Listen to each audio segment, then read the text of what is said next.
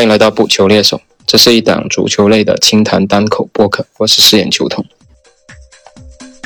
那这两天的世界杯算是高潮迭起了。昨天日本队又复制了一个沙特的冷门啊，上半场先被进一个点球，然后下半场又二比一反超战胜了自己的师傅德国队。很多球迷都在感慨，这是漫画照进现实啊！因为足球小将算是大部分八零后的足球启蒙书籍吧。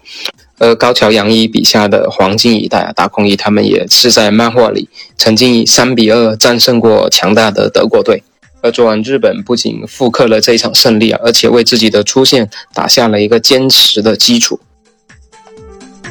而日本队所在的这一组啊，跟漫画那些主角的成长轨迹还是有一定的呼应的。包括这一场的德国，那我们知道若林元山他最早的留洋就是去了德国嘛，从汉堡队一路打上去。而日本队另外一个对手西班牙，那我们知道达空翼他去圣保罗留学之后，最后也是转会到了巴萨。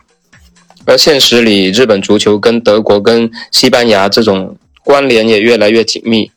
那包括本届日本国家队有很多球员是在德国联赛效力的嘛，而他的天才球员久保英介，号称日本梅西的，之前也是去了拉玛西亚。所以说，现在现实里的这支日本国家队，他已经不是我们印象中那支模仿巴西足球的日本队了，而是更倾向于德国、西班牙的一个结合体。所以我们在看他比赛的时候，你会发现他技术。绝对是亚洲的天花板，然后他整个战术体系呢又非常的德国，比较讲究快速高效。那么回到昨天的这场比赛啊，如果是从纯战术意义来讲，我觉得昨天日本打德国这场比赛应该是本届世界杯至今为止最精彩的一场较量了。各打了半场好球，其实德国队在上半场他是没有什么问题的，只是下半场在日本队做出变阵之后呢。弗里克的几个应对啊，确实不是特别的理想。日本队的主教练森保一在这场的对战术的运用、对比赛整个进程的把握，确实是要完胜德国队的主教练弗里克的。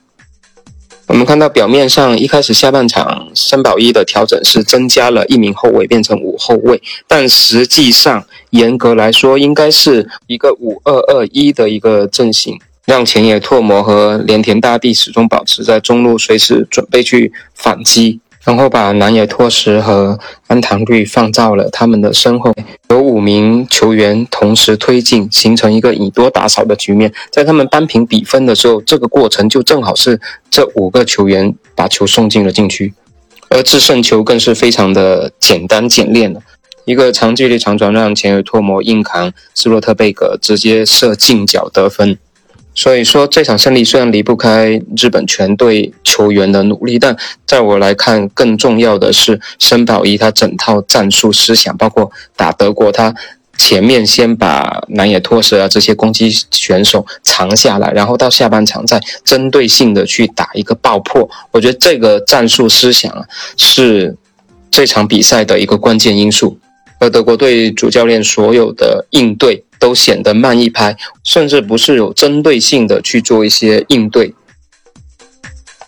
而接下来，相信大家会跟我一样非常期待日本去挑战另一位师傅西班牙队的表现了。毕竟西班牙昨天的首次亮相非常的惊艳，全场百分之八十一的控球率，一千零七百多脚的传球，尽是无锋阵的战术啊，却是全面开花，把哥斯达黎加打得满地找牙。所以还是非常期待日本打西班牙的这场比赛。而因为日本队的搅局啊，也让这个小组德国跟西班牙携手出线也要打上一个问号了。这一期就简单聊到这里，我要去看比赛了，我们下期再见。